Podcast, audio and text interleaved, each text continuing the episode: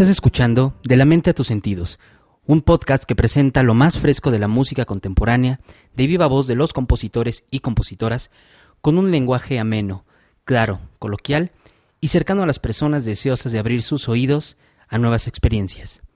Mi nombre es Diego Careaga y esta tarde tengo el honor de presentar al maestro Emanuel Vázquez Miguel, que han escuchado de este lado del micrófono en toda esta serie, y es el turno de que él nos cuente acerca de su música y de su trabajo.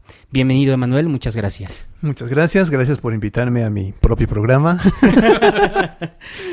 y bueno, ahora es el turno de, de, hablar de mí, pero también estamos como invitado, como siempre, a el ingeniero David Doji. El ya conocido en este podcast, Triple H, David Doji, bienvenido y muchas gracias. Hola, muchas gracias. Gracias por invitarme otra vez a este programa.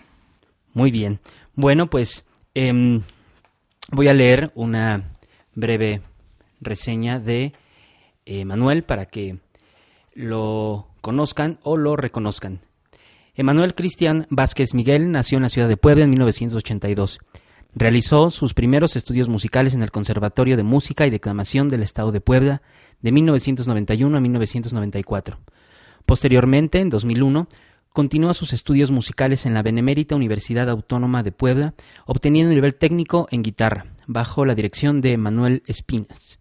En 2004 ingresa a la licenciatura en composición, estudiando con Gonzalo Macías y Nadia Borislova.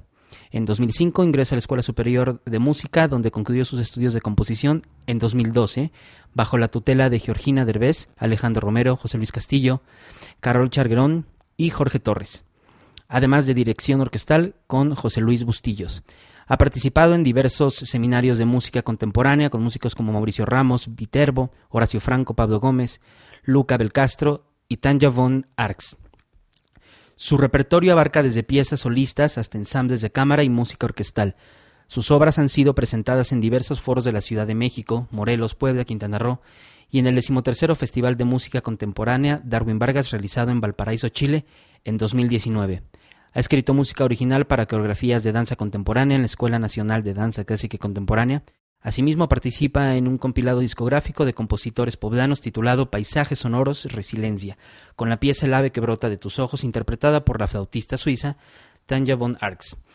En 2013 participó como arreglista y director de orquesta eh, suplente en coros y orquestas juveniles de la Ciudad de México, bajo la dirección del maestro Ariel Hinojosa Salicrup. Desde 2015 es arreglista residente de la Orquesta Filarmónica de las Artes, bajo la batuta del maestro Enrique Abraham Vélez Godoy, y en Orquesta Filarmonía en Cancún, Quintana Roo, además de participar como director invitado. El 2 de septiembre de 2020 estrena en todas las plataformas digitales su primer álbum de música contemporánea donde reúne lo mejor de su repertorio en la última década, grabado por artistas nacionales y extranjeros, Canto Quinto. Es un muy breve resumen de todos los logros que has hecho, maestro. Muchas gracias también por invitarme ahora. Escucharemos ahora un fragmento de la pieza del maestro Manuel Vázquez Miguel, El ave que brota de tus ojos, con la flautista Tania von Arx.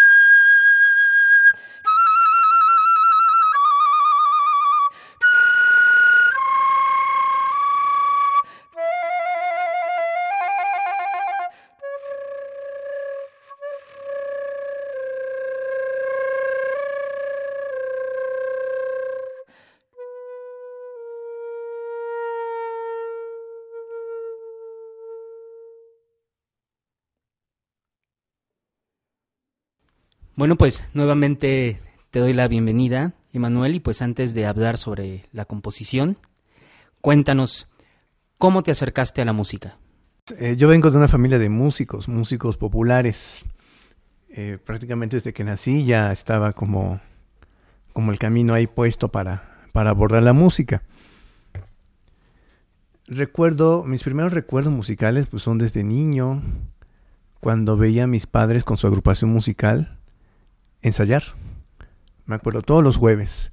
De hecho, el jueves es un día muy especial para mí, no solo por eso, sino también porque yo nací un jueves.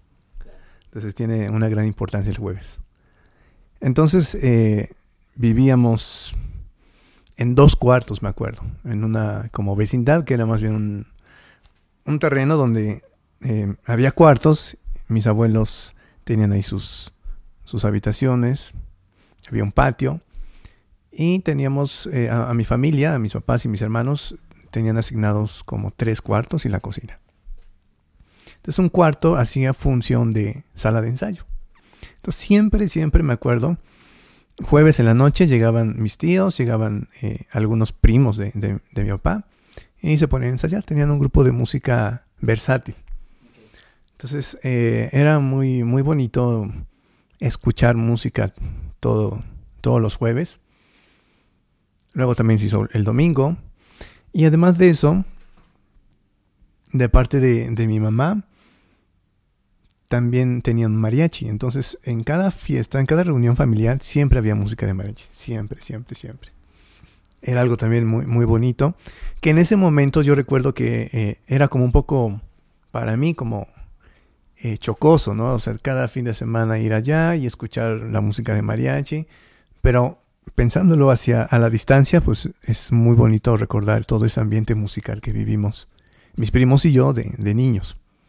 Eh, mi papá tenía su agrupación, conoció a mis tíos, hermanos de mi mamá, entonces un día mi papá fue con, a casa de, de mis tíos y vio a mi mamá ahí sentada. Y bueno, se imaginarán la historia, ¿no? De, todo músico, de andar ligando y todo eso. Supongo que fue un febrero, porque yo nací en noviembre. Así como cuando Homero platica a, sus hijos, como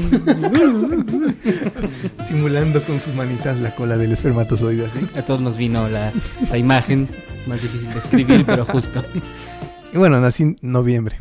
Y de repente mis, mis dos hermanos, el más grande, tiene interés por la música, lo meten a estudiar al Conservatorio de Música de Puebla. Y yo solo estoy como espectador, ¿no? Viendo qué sucede con mi hermano. Como, como siempre los hermanos menores, vemos a los hermanos mayores.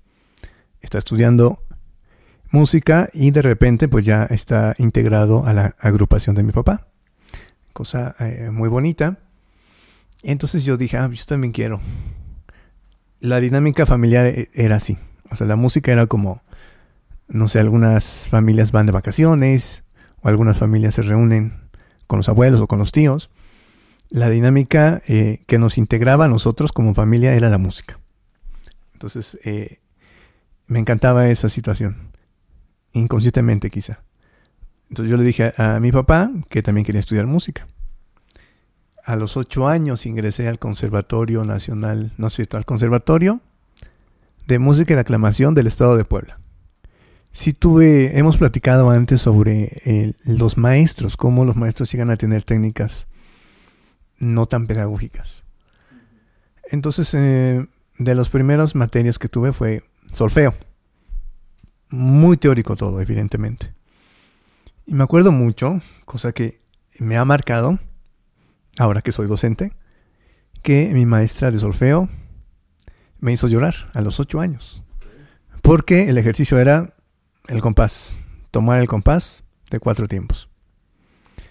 Yo no he sido muy, eh, ¿cómo decirlo?, coordinado con mi cuerpo. No sé bailar, lo he intentado, de repente sí lo logro, pero...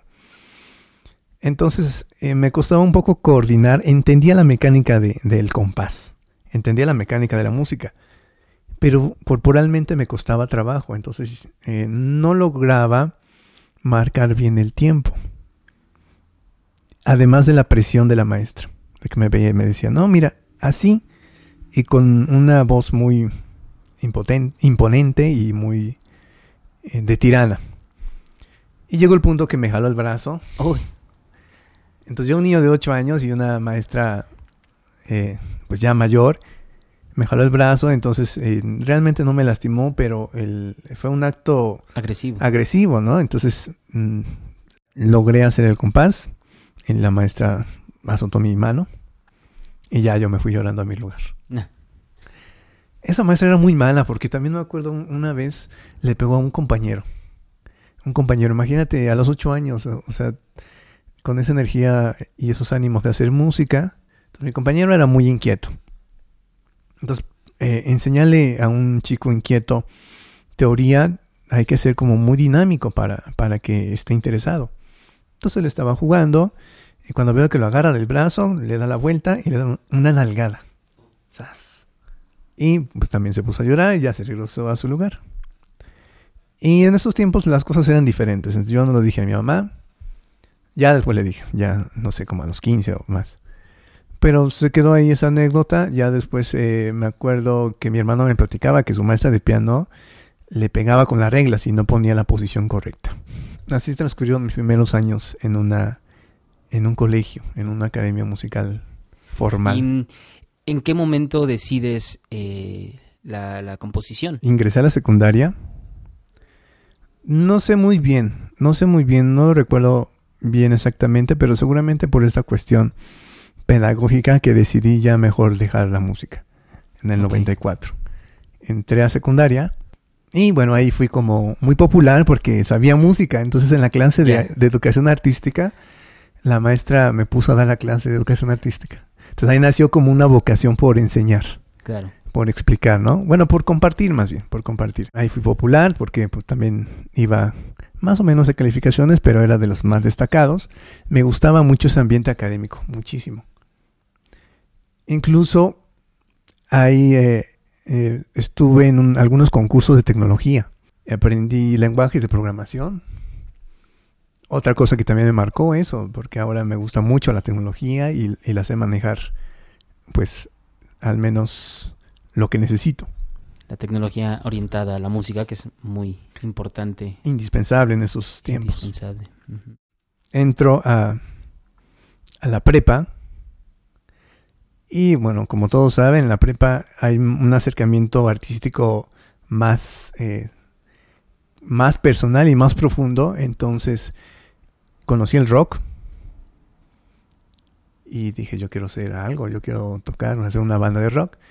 Y entonces eh, con mis amigos, los frikis que nos decían los super amigos, porque pues, siempre estábamos hablando de, de superhéroes, de cómics. Y no sé si se acordarán que hay una serie de los super amigos que era. Esto ya no me acuerdo exactamente, pero estaba, estaba muy chido. Y entonces eh, no, nadie sabía tocar. Y les dije, bueno, pues yo les enseño. Me acuerdo que nos compramos nuestras guitarras, una flauta dulce. Entonces yo les estaba enseñando a tocar guitarra, a tocar flauta. Y ya tocamos eh, las clásicas, Lamento Boliviano, Hombres G, cosas así, ¿no? Pero evidentemente pues no, no, no trascendió. Era lo que había. Sí, exacto. Y entonces nació otra vez mi interés por la música. Nació mi interés nuevamente por estudiar música. Eh, todavía mis papás tenían esa agrupación y estuve, me metí a trabajar con ellos, pero no de músicos, sino de jalacables, tal cual. Ok, operador y ahí conectabas. Entonces aprendiste también a hacer ese, ese Exacto. oficio. Aprendí el oficio, Moverle a los botoncitos, quizá. moverle al- a, los botoncitos, jalar los cables, enredar los cables, en fin. Y luego ya me metí a estudiar música, pero ahora a la Universidad Autónoma de Puebla. Ok. Pero tuve que reiniciar. Ya no a licenciatura. Terminé la prepa y ya no hubo oportunidad de ir a licenciatura, sino otra vez reiniciar. Ese reinicio ya fue directo con guitarra. regresé a la universidad a tocar guitarra. Y hay una parte importante también de la influencia muy friki. Hay una serie hermosísima de los años 80, 90 que es Los Caballeros del Zodiaco o Claro. Saint Seiya. Cuando yo escuché el... Cuando yo vi la serie en Canal 13, creo, vi lo, lo emotivo que podían ser hombres, porque era una serie de hombres, ¿no? Que, que se peleaban y la, lo- lo- la manera en que se relacionaban y sobre todo cómo era acompañado tal cual una novela con una música muy emotiva. Y dije, yo quiero hacer esto. Me llegó tanto que, que a la fecha sigue siendo mi referente para componer. Esa emotividad que transmite esta música. En Puebla se empezaban a hacer como pequeñas eh, convenciones de cómics. Ya estaba estudiando guitarra, terminé el medio superior en guitarra. Y entonces recuerdo que había una serie llamada X 1999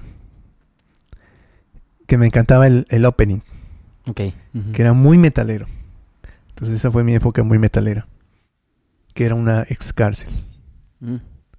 Entonces, imagínense, una, en el patio de la cárcel estaban los puestecitos y se veía todo muy bonito, música medieval, música de, de todo. Y llegué inocentemente con mis 17 años a preguntar a un puestecito, oiga, ¿tiene eh, la música de ex 1999? Y entonces el muchacho pues ya estuvo buscando ahí y dijo, ah, sí, mira, aquí está. Y sí, la portada efectivamente era ex 1999, soundtrack. Ok. Dije, ah, pues me lo llevo. No, no, no tuve la pertinencia de, a ver, pruébamelo. Y sobre todo porque, pues no eran discos originales, eran discos grabados. Ya nada más imprimían la portada y, y ya llegué a mi casita y lo puse. Y lo que encontré fue algo maravilloso. Ruiditos, como le conocen. Ruiditos, eran atmósferas, sí era el soundtrack, pero de la animación, es decir, eh, ¿cómo decirlo? Música ambiental. Entonces era hermoso escuchar cómo con, con sonidos no convencionales o con melodías que no están tan bien definidas en el ámbito tradicional, cómo me provocaban emociones maravillosas, me hacían recordar esa serie. Y luego, eh, pues, supe que eso era música contemporánea. Entonces dije, yo quiero estudiar eso, yo quiero hacer algo así. Y entré a la licenciatura en composición. Ok. Me acuerdo que el examen de admisión era llevar una composición. Yo lo que había hecho antes era arreglos musicales de obras conocidas, pero llevadas al rock. Hice un arreglo musical de el Requiem de Verdi. Y ahí lo tengo por ahí. En MIDI, pero ahí lo tengo. Versión metal. Ok, qué interesante. Entonces conseguí la partitura, la transcribí en... mm, Creo que ni usaba Sibelius, usaba otra cosa. Y luego hice el arreglo para instrumentos de banda de rock, batería, bajo, dos guitarras eléctricas y teclado. Entonces empecé así como a hacer arreglos. Y a partir de los arreglos dije, creo que si varío mucho las cosas, puedo, puedo encontrar la manera de que no se parezca al original. Que sea completamente diferente. Y como es completamente diferente, es original. Y como es original, es mío. Entonces así empecé a, hacer variaciones de piezas hasta que quedaban totalmente diferentes. Bueno, ya fui al examen de admisión. Me acuerdo, estaba el maestro Gonzalo Macías, mi primer maestro de composición. Y eran unas eh, piezas modales, muy bonitas y cortitas. Ella me dijo, mira, esta carrera eh, de composición, pues eh, no, no se trata de escribir canciones, sino de hacer música académica, pero con otra, otro sentido estético. Y yo dije, bueno, pues sí, es lo que quiero. Ingresé a la licenciatura en composición en la Universidad Autónoma de Puebla. Muy bien. Y ahí viene, bueno, desde luego a lo que también te dedicas ahora que leíamos en tu, en tu semblanza, ¿no? Eh, arreglista. Entonces has podido desarrollar también eh, de una forma mucho más compleja, podremos decirlo. eh, Profesional. arreglar. Profesional, correcto. Sí. Profesional, el, el- el arreglar y, y, y- y componer. Y cuando tú compones o arreglas, bueno, puedes elegir cualquiera de, los dos de los dos términos. ¿Cómo es tu proceso creativo? ¿Cómo empiezas? Casi todo el tiempo estoy como, como tarareando cosas. A veces eh, me doy la oportunidad de escribirlas o, o grabarlas. Eh, antes las podía memorizar, ahora ya no tanto, ya no tanto, pero sí, sí, eh, las memorizaba, las tenía como masticando así mucho tiempo eh, básicamente empezaba con mi guitarra a improvisar, que es lo que mejor toco, entre comillas, porque no soy buen guitarrista, no desarrollé la carrera de guitarrista, pero es lo que mejor toco. Y entonces a partir de la guitarra es como arreglo, como escribo música. A veces del piano cuando es muy necesario, cuando, no sé, me, me encargan algo para piano, entonces sí tengo que hacerlo en el piano para saber cómo se tiene que, que interpretar. Entonces estoy tarareando cosas, de repente hay algo que me gusta, lo empiezo a armonizar, empiezo a desarrollar la idea, empiezo a escribir la idea ya en forma, en partitura, y a partir de ahí ya voy como orquestando y ya todo va como fluyendo más. primero es como agarrar algo de lo que ya he estado masticando y luego ya empieza a fluir todo, todo muy, muy orgánico, muy natural. ¿Cuándo llegaste a la Ciudad de México? Creo que en el 2004, 2005. Es una historia muy interesante que luego va a tener relevancia, dato de vital relevancia. Eh, conocí a una, a una chica que quise mucho. ¿Allá? Allá. Bueno, de hecho, la conocí en redes sociales. En, en los, ¿se acuerdan de los, los que están ya en edad de vacunarse quizá? ¿Latin chat de esas cosas? No, los foros de, de, de, ¿cómo se llaman? Los foros de, en los 2000. Me gustaba también la música gótica, entonces estuve como una etapa de metalero y gótico, entonces yo me maquillaba, me vestía de negro, usaba falda. Ya. Eh, una época muy loca. Conocí a esta chica en un foro de, de cultura gótica concertamos una cita en Puebla. Y ya vino a Puebla, nos conocimos, estuvimos saliendo eh, unos, unos días, luego yo vine para la Ciudad de México, porque ella iba, entonces digo, yo también voy. Eh, mi mamá dudaba, bueno, mi familia dudaba de mi sexualidad, de mi orientación sexual. Tiene importancia porque cuando yo le dije, tengo dos sorpresas. una, tengo una novia, Dos, mi novia está embarazada. Ok. Ah, y tres, quiero estudiar música en la Ciudad de México. Fueron tres impactos entonces. Sí. Y un alivio. ya tenía algunos conocidos que estudiaban aquí. Por esta onda de la música gótica, yo hice una banda de rock gótico, que de gótico no tenía nada y rock tampoco. Era una combinación de, imagínate una banda de rock más instrumentos prehispánicos más dos chelos y un violín y una flauta. Suena muy bien eso. Pero como eran mis primeros trabajos de composición, realmente no sonaba tan bien. O sea, ahorita te podría mostrar las grabaciones y ah, no tiene como estructura. Pero fue un trabajo interesante que le gustó a la gente que me acompañó en ese proyecto. Claro. Entonces eso le dio mucho valor. Y alimentó también a que por ahí era el camino. Así es. E, iba encaminado a eso. Y conocí a otras bandas de música gótica de la Ciudad de México, que eh, algunos estudiaban aquí en la Ciudad de México, en la Escuela Superior de Música, en la Nacional. O sea, había gente estudiada que estaba haciendo bandas de rock, que estaba tomando la música en serio, pero del lado de la música popular. O sea, ya no tanto de lo, académico. Y me dijeron, oye, pues vente aquí a la superior o vente a la nacional, aquí está muy chido. Y pues la verdad es que mis padres no tenían posibilidades para, para mandarme a estudiar fuera. Y entonces con, esta chica eh, me dijo, pues vete a vivir a mi casa. Y bueno, ahí era, fue algo muy bonito porque pues, era mi pareja. Y bueno, acepté. Otro dato de vital importancia. El momento en el que me salí de mi casa, mi mamá me fue a dejar a la central camionera. Y eh, fue un momento importante porque eh, vi cómo se le rompió el corazón cuando yo me iba. Entonces yo estaba en el autobús con, mi pareja en ese momento. Y mi mamá con su cara muy seria. Yo conozco a mi mamá y, algunos de ustedes conocen a mi mamá y es muy sensible. Pero no lloró ese día. Supongo que sí, ya cuando me fui. Claro. Eh, es un momento muy importante para la pieza que vamos a escuchar. Llego a la Ciudad de México, comienzo mi nueva vida, hago el examen a la superior, me rechazan porque no tenía, eh, ellos decían, el nivel pero me ofrecieron estar de oyente. Ok, claro, porque entrabas a un nivel superior Sí, y decían que faltaba para exacto, eso. Exacto. Ok.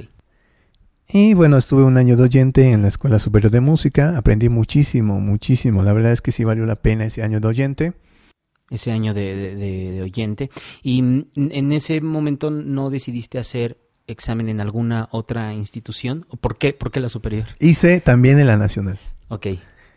Y ahí eh, mm, sí era un poco más eh, exigente el nivel, porque me pedían piano. Bueno, en la superior también, pero el nivel de piano que me exigían en la, en la nacional, pues no lo cumplía yo. Y pues no, no, no pasé ahí. Y tuve que hacer el examen de la nacional y el examen de la UNAM, o sea, doble examen. Claro. Y ese sí lo pasé, pero bueno, no Ujú. pasé el de la nacional, entonces valió. Y total, me quedé en la superior. Dije, bueno, pues ya aquí me quedo. Bueno, y ahí te ofrecieron ese entrar de oyente, ¿no? Que creo que fue una puerta importante, ¿no? Dejar el piecito ahí en la puerta. Así es. Y, y luego me di cuenta que los mismos maestros de la nacional están en la superior. Entonces digo, bueno, pues ya me quedo aquí. Pues ahí conocí a- con mucha gente que ahora, con la que ahora eh, coincido en el ámbito profesional, pero que antes no, no trataba. Solamente los veía y ya. Yo iba a estudiar y ya tenía una obligación que, eh, que responder, ¿no? Con, con mi hija. Nació mi hija con esta eh, nueva familia. Y bueno, nada más iba a estudiar. Estaba ahí lo, lo el menos tiempo posible para regresar a casa y atender mis, mis compromisos. No, no, no quiero decir compromisos porque, o sea, Ocupaciones. mis ocupaciones, sí. Ese compromiso se oye como que tienes que hacerlo a fuerza. Y pues no. Otro dato de vital importancia. Ya casi al terminar la carrera, la dinámica familiar tradicional no cuadraba con mi, mi- mis objetivos y mi camino trazado en la vida. Entonces tuve que, que decidir seguir solo Entiendo. sin pareja. Y otra vez un cambio de vida bastante eh, Radical. radical. Vivir solo, rentar un cuartito. Y aparte de eso, pues atender a mi hija, atender las, esas ocupaciones eh, vitales también.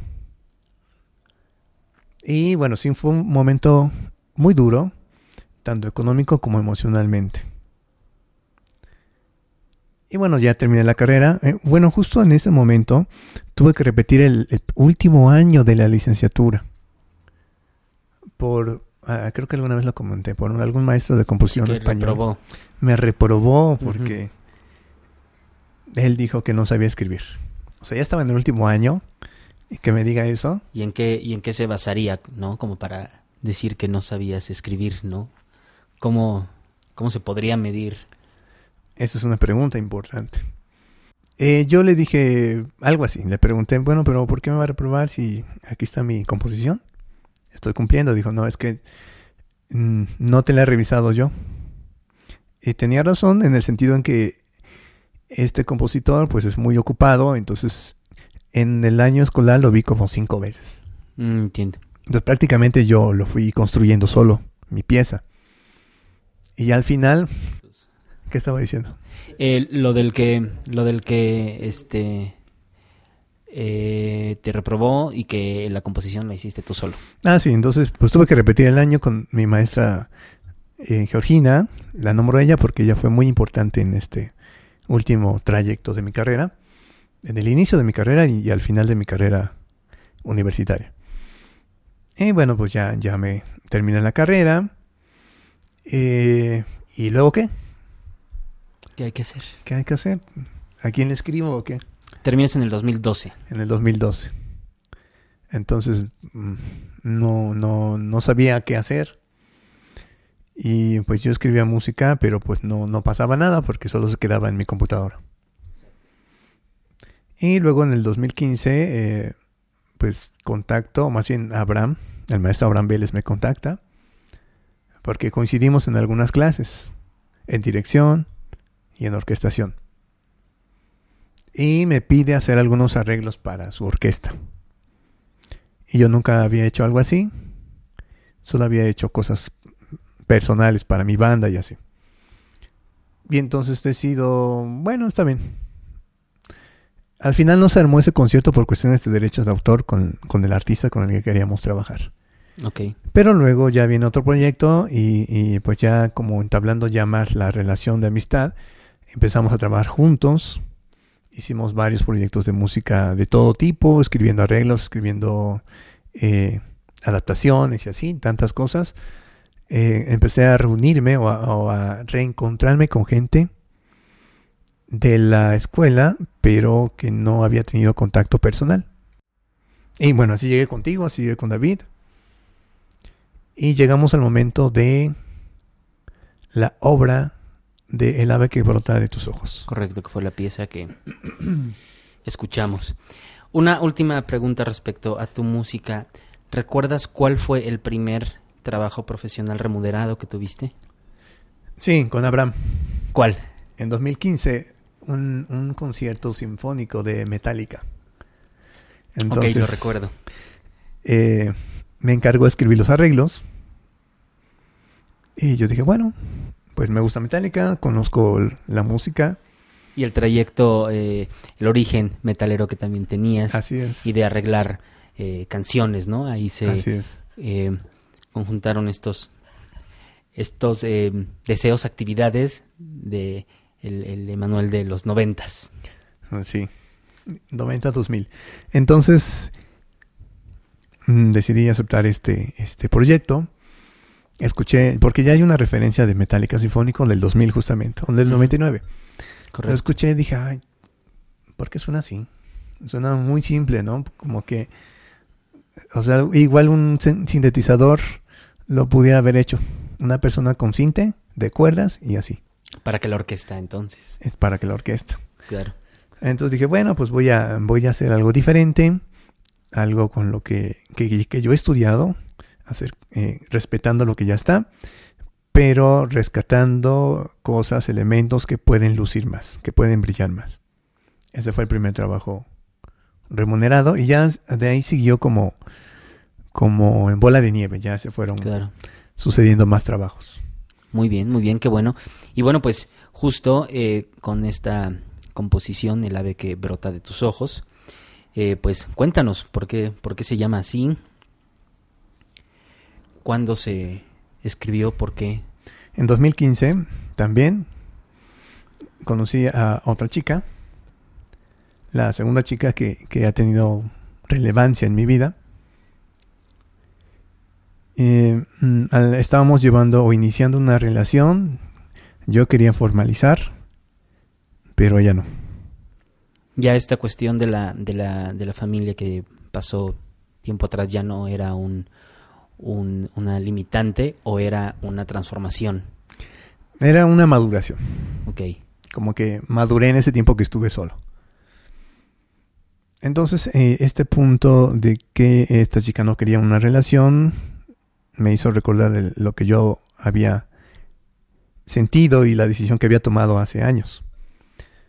Y bueno, sí fue una especie de, de, de golpe muy duro, porque digo, ah, ah, bueno, es como, yo no creo en el karma, pero era como algo similar, ¿no? O sea, me habían hecho algo así, como yo quizá sin querer estaba haciendo, ¿no? Como que cortando este proyecto de vida de pareja. Y bueno, sí me dejó muy, muy, muy herido en ese momento. Otro dato de vital importancia. Mi hija. En cuarto año, ella un día llega conmigo y me dice que eh, un niño le pegó. Entonces yo voy a la escuela y, digo, bueno, ¿qué pasa? Porque este niño le pega y, y me dice mi hija que la maestra no hizo nada. No lo regañó, no hizo nada. Y ya dije, ah, bueno, sí, lo vamos a llamar la atención y vamos a hablar con su papá. Y ya. Pasan unos días y otra vez. Llega mi hija y dice, es que, pues me pegó. Y le digo, bueno, pues ya le dije a tu maestra y no hizo nada. Pues vas a tener que defenderte. Pasaron días y me llaman a mí en la escuela. Y me dice eh, el director, es que su hija le pegó a este niño. Y ya le dije, sí, ¿se acuerda que vine hace unas semanas? Porque este niño le pegó a mi hija y, y la maestra no hizo nada. Y aquí en dirección tampoco hicieron nada. Y yo le dije a mi hija, tienes que defenderte. Sí, pero es que así no se arreglan las, las cosas. Ah, el clásico, no son las formas. Ajá. No son las formas. Ya después de una discusión ahí, mm, ejemplos muy tontos que me daba el director, ella tenía hijas también y él decía, es que yo por eso le digo a mis hijas que no se metan en problemas. O sea, ese asunto de que el problema viene de, de- de mi hija, ¿cómo? Bueno, total que ya ese día, cuando yo fui por mi hija a la escuela, ya platicando sobre esta situación, me acuerdo mucho este, este momento que la impotencia, primero de mi hija, de que se defendió y la estaban acusando de agresora. Y la impotencia que sentí de cómo puedo resolver esto. O sea, hay cosas que, que,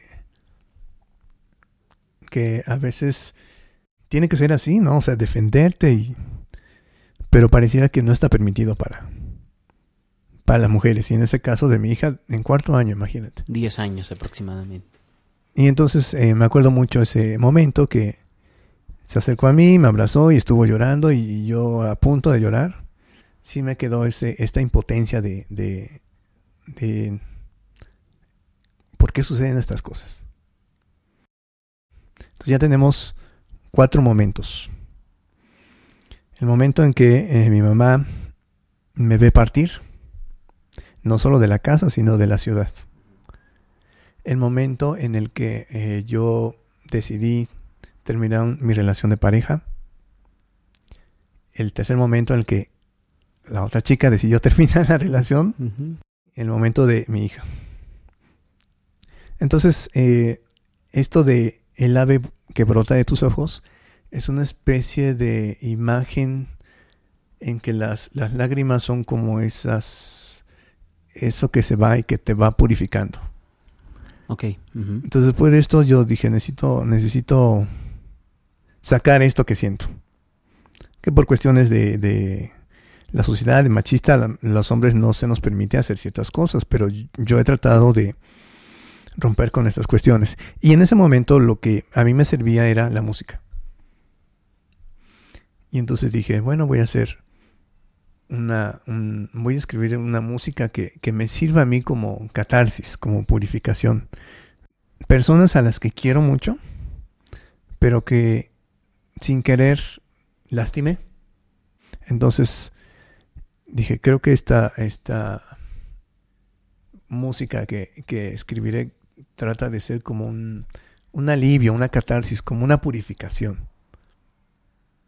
Y fue así como en 2016 conocí a la flautista Tania. Bueno, se escribe Tanja, pero yo le digo Tania y no me ha dicho nada, entonces Bueno, puede ser castellanizado. creo que sí, porque ella vive en Chile. Ah, Ok. Y, y es suiza, pero vive en Chile. Ok, ok, ok, ok. Un saludo. Entonces, de la oportunidad de conocerla, de trabajar con ella, yo le, yo le mostré la composición y me dijo, ah, mira, ¿qué te parece si aquí mejor hacemos esto? Es que aquí funciona esto, ¿cómo te suena esto? Dijo, "Mm, mejor hay que cambiarlo. Trabajando con el intérprete, fue como la obra finalmente llegó a esta gran interpretación que hace ella. Grabamos la, la pieza en, en Puebla y salió en, una, en un álbum compilado de compositores poblanos. Y bueno, luego ya en 2020 la retomé para mi álbum personal.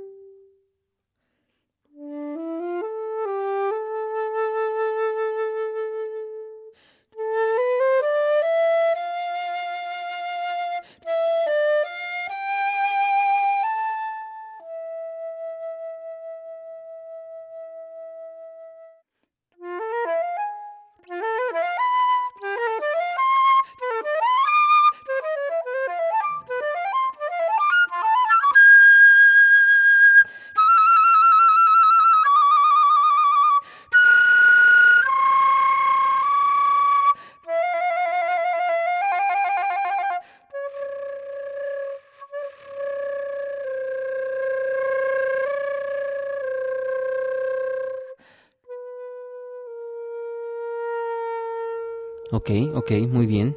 Muy bien, qué interesante historia y qué fondo tan, tan importante.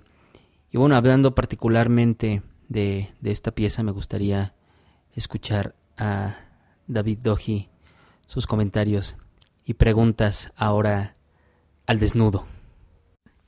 Fíjate que está interesante el, la composición. Ahorita que la escuchamos, eh, la primera vez, eh, precisamente me dio la sensación, o sea, se siente eh, como el viaje de un ave, ¿no? Se siente esa sensación de revoloteo, de después cómo va planeando, cómo va teniendo ciertos conflictos como de turbulencia, por decirlo así, y en, casi al final como si entrara a una cueva, ¿no?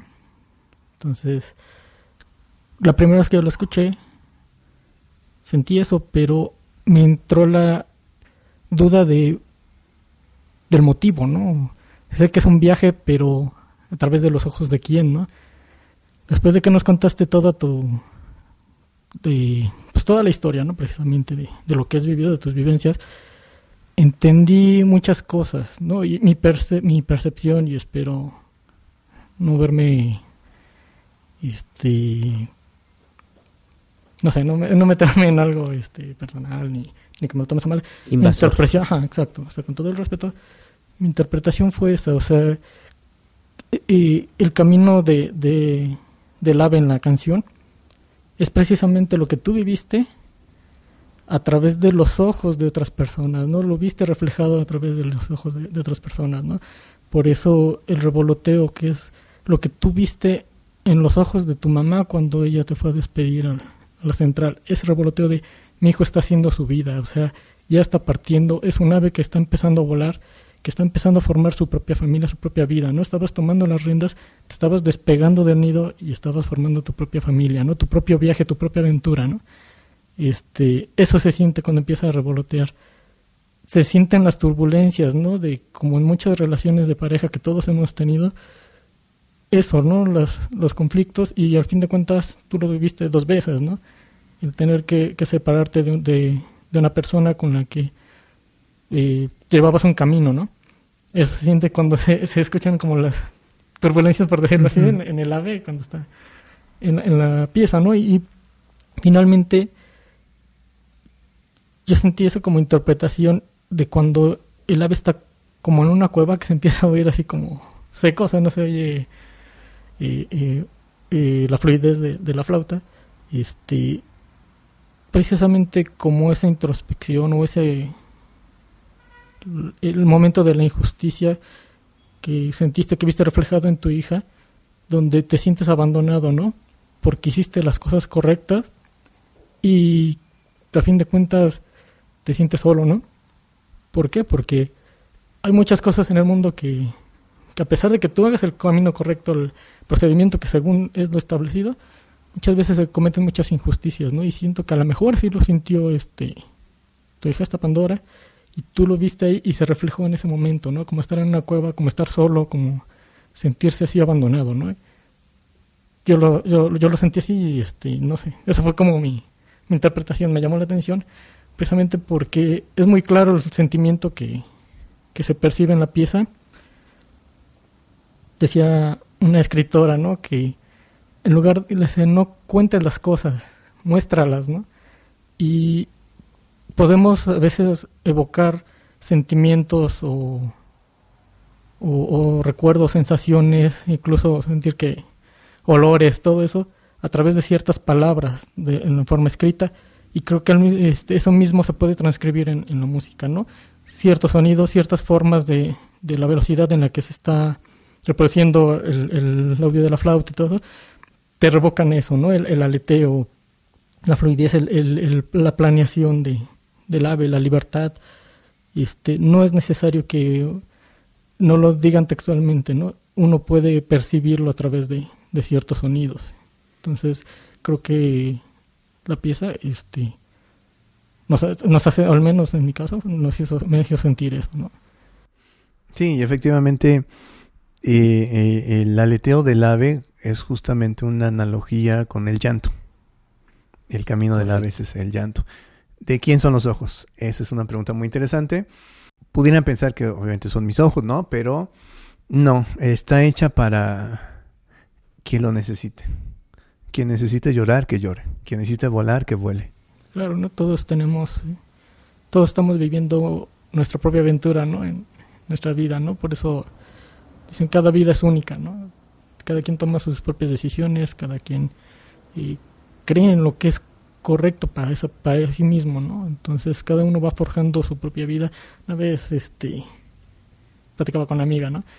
Decía del, del destino, ¿no? Y le dije, pues sí, sí hay un destino, morir, todos vamos a morir, ese es nuestro destino, pero el futuro es diferente. Te digo, el futuro yo creo que lo vas formando con tus decisiones.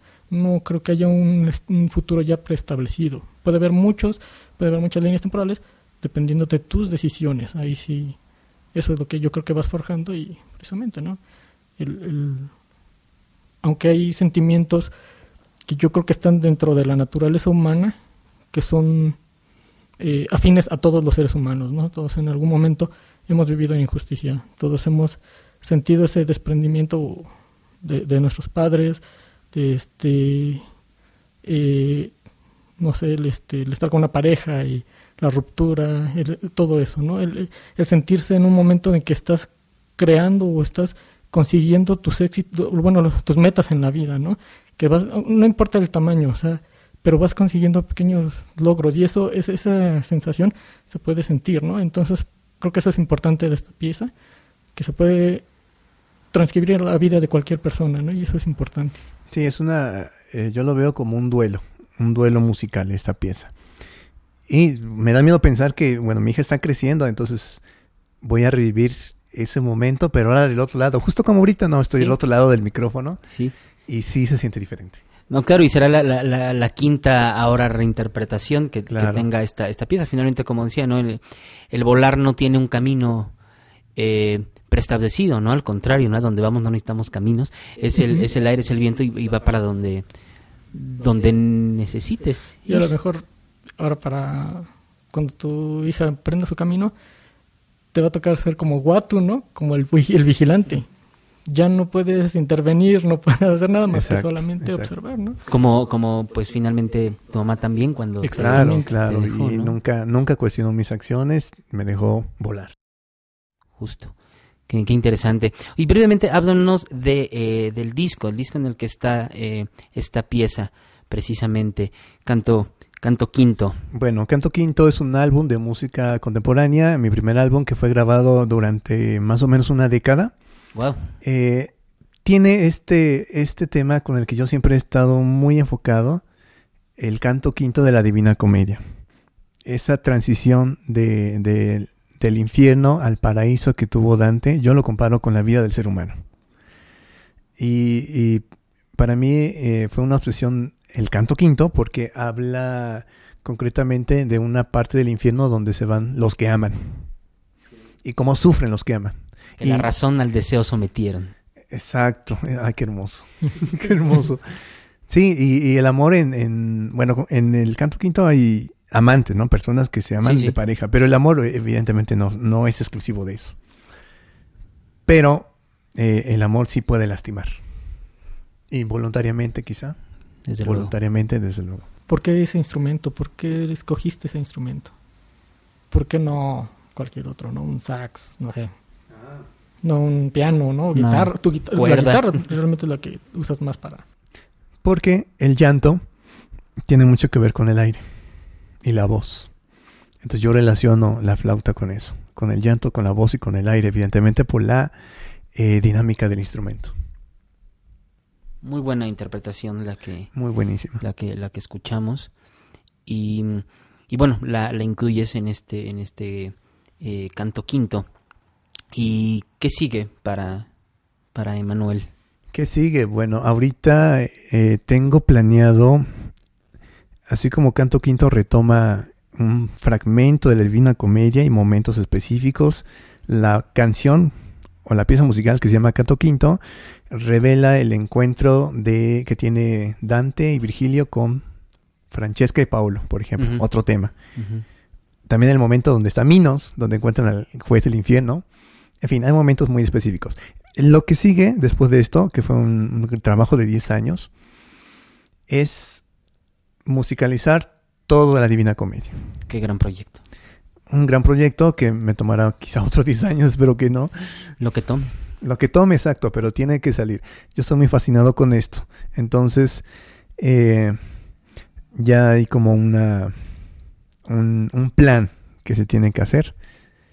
Y bueno, es lo que tengo en mente ahorita como personal. Otras cosas, pues seguir con la orquesta, escribiendo para la orquesta o escribiendo para algunos eh, artistas independientes, en fin, lo que, lo que vaya saliendo en el camino. Correcto, creo y justo, justo para todos los que nos escuchan y, como lo hablamos, ¿no? Que, que Manuel es arreglista y, y, compositor, pues desde luego también el trabajo que hace con artistas eh, pop, eh, está, está incluido en su, en su repertorio, ¿no? Lo que quiere decir que no todo lo que, lo que compone está relacionado a ese mismo estilo, sino que claro. hay una versatilidad importante y pues como se ha hablado mucho en, en, en, toda esta temporada en los, en los podcasts de que se hagan cosas también eh, multidisciplinarias, ¿no? Como justo hace poco se intervino precisamente eh, la pieza Minos, con la compañía de danza clásica y contemporánea, porque es muy importante también que pues todos somos eh, movimiento, todos somos eh, sonidos, ¿no? Eh, ritmo, y que una disciplina por sí sola, pues sí, funciona, pero siempre es más bonito que sea parte de un ecosistema como, como lo somos eh, todos. Y estos ejemplos de intervención lo muestran eh, claramente. Y no necesariamente tiene que ser algo tonal, ¿no? De que se puede intervenir desde luego eh, toda la música que está bien hecha, como es eh, la música de Emanuel. Sí, yo he hecho música esta de este corte, también música popular, claro, eh, música folclórica. Ahorita estoy un poco mmm, no obsesionado, pero sí como encantado por el corrido tumbado, por ejemplo. Ah, claro, sí, lo, eh, lo muy muy bonito. Bueno, otro, otro tema, pero también es me ha impactado cómo el corrido ha evolucionado. Y bueno, es el momento de las preguntas incómodas, que realmente solo hay una pregunta incómoda que me gustaría hacerte el día de hoy. ¿Se puede vivir como compositor? Se puede vivir como compositor si hablas desde el punto de vista eh, del bienestar emocional, por supuesto que sí, del bienestar económico, pues es como otra profesión que hay que ir buscando monetizar, esa palabra que está muy de moda, monetizar tu trabajo. Recuerdo mucho la, la clase de historia, no, música y sociedad, que eh, mi maestro Antunes nos puso a leer George Lucas, no es George Lucas el de Star Wars, sino George Lucas, que es alumno de Marx, y es eh, de esa escuela, materialismo histórico. Bueno, no me acuerdo, pero el punto es que eh, el arte tiene un valor y se puede ponerle un valor monetario. Y sí se puede vivir componiendo, sí se puede vivir escribiendo música. Como cualquier profesión o cualquier negocio, pues hay que ir picando piedra. Algunos tienen como ciertas ventajas por cuestiones socioeconómicas o no, pero eh, de que se puede vivir, se puede vivir. Y que sea honesto. ¿Y qué, qué le recomendarías así como como le has preguntado a todos estos grandes compositores, ¿qué consejo les das? ¿Qué consejo? Pues eh, yo creo que eh, hay que seguir nuestros objetivos a pesar de los obstáculos. Y siempre habrá gente que se sume a tus proyectos. Siempre. Ah, y una frase muy importante quiero decir porque está muy hermosa siempre di lo que haces y haz lo que dices. Desde luego.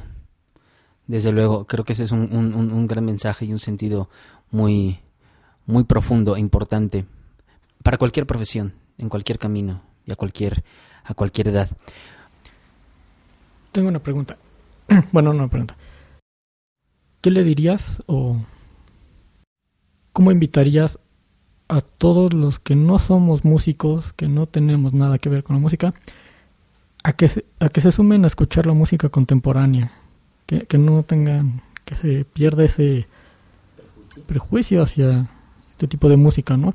Ahora que tú lo estás viviendo tú como compositor, como arreglista, como, como persona que se dedica a esto, que tienes muchos compañeros, mucha gente que, que está en el medio, a la gente que no somos músicos, ¿cómo nos invitarías este, a, escuchar, a acercarnos a este tipo de música? ¿no? Mm, piensen en su amigo friki del salón. Los, eh, ¿Por qué no se juntan con él? Acérquense y conózcanlo. Porque detrás de cada obra contemporánea o de cada obra musical o de cada obra artística hay una gran historia y hay Claro. una gran persona. Bueno, no lo digo porque, porque es mi, mi episodio, pero lo digo más bien porque ya escuché a bastantes compositores y Coincide. coinciden que hay una gran historia y hay una gran persona detrás de una pieza musical. ¿Dónde te encontramos? ¿Dónde escuchamos tu música? Además de la lista que, bueno, ya integrarás ahora tu pieza a esta, a esta lista, pero ¿dónde te encontramos? En Spotify está como Emanuel Vázquez. Hasta en TikTok pueden escuchar mi música en TikTok, en YouTube, en YouTube Music, en Apple Music, en todas las plataformas. Y mis redes sociales eh, en Facebook como Emanuel Vázquez con doble M y con doble Z. También Emanuel Vázquez Miguel en Instagram, en Twitter. Eh, bueno, este es el último podcast de esta primera temporada y me siento muy honrado de haberlos eh, guiado por el trabajo y pedacito de vida de Manuel Vázquez Miguel. Muchas gracias. Eh, también gracias David por compartir eh, las opiniones y desde luego eh, por hacer este, este podcast tan importante para conocer a nuevos bueno, conocer lo que se está haciendo, tener más música que escuchar y todas las historias, como bien dijiste, coinciden en, en mucho. Los invitamos a que si este es el primer podcast que es el primer capítulo que escuchan de este podcast, escuchen el resto. Eh, pronto vendrá la segunda temporada con, con más sorpresas, más cosas y eh, agradezco mucho a todos los que participaron. Eh, Daniel Jiménez, Luz María Saucedo, Jan Angelos Pichardo, Aura Álvarez, Gabriel de Dios, el hijo de Tere, Paulina Monteón, Daniela Falcón, Jorge Medina, Otto de la O, desde luego a quienes dieron, abrieron sus sentidos como Morelia Villarino y desde luego David, David Oji. Sé que en todas estas piezas que hemos escuchado están los próximos Silvestre Revueltas, Arturo Márquez, Lucía Álvarez o Gabriela Ortiz, que sé que eh, han inspirado también a muchas generaciones y que los que han hablado de aquí inspirarán a las que siguen. Eh, muchas gracias, nuevamente, gracias Emanuel, gracias eh, David y gracias a todos los que nos escuchan. Nos vemos pronto. Muchas gracias, Dieguito. Muchas gracias, este Manuel, por invitarme nuevamente y nos estamos viendo. Hasta luego. Nos vemos pronto. Esto fue De la mente a tus sentidos.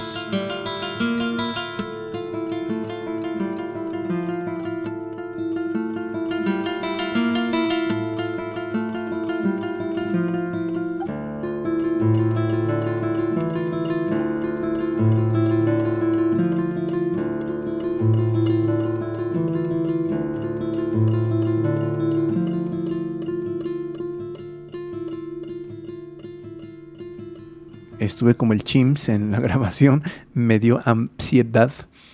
Sí, es muy diferente estar del otro lado contando tu, tu vida completamente desnudo. Bueno, metafóricamente.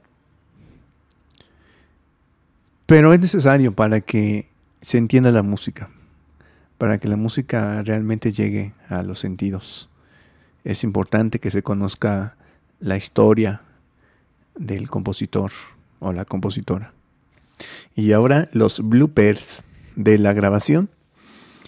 Ese ruido al que hacemos referencia, eh, no piensen mal, eran sí ruidos del estómago, pero teníamos hambre, o era gastritis, o era colitis, pero eran las tripas que estaban ahí moviéndose. ¿Sí está grabando? Sí, grabando acá y grabando. Sí, está grabando. Ah, eso también está bueno. Sí, está grabando. Sí, ahí están las dos.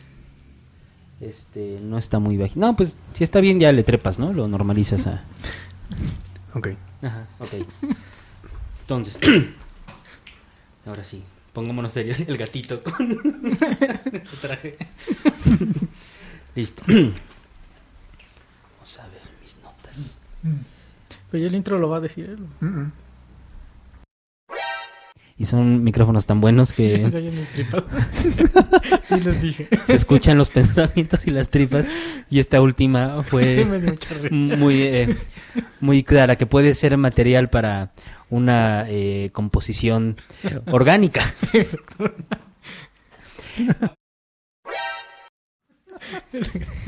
Nos reímos de los buenos micrófonos que tenemos. Que te escuchan hasta el alma. Ese fui yo, perdón. Perdón, perdón, perdón. perdón. Qué bueno que esta grabación es multitrack. Exacto. Pero insisto que de estos sonidos que a lo mejor se quedarán, pues se pueden samplear para algo.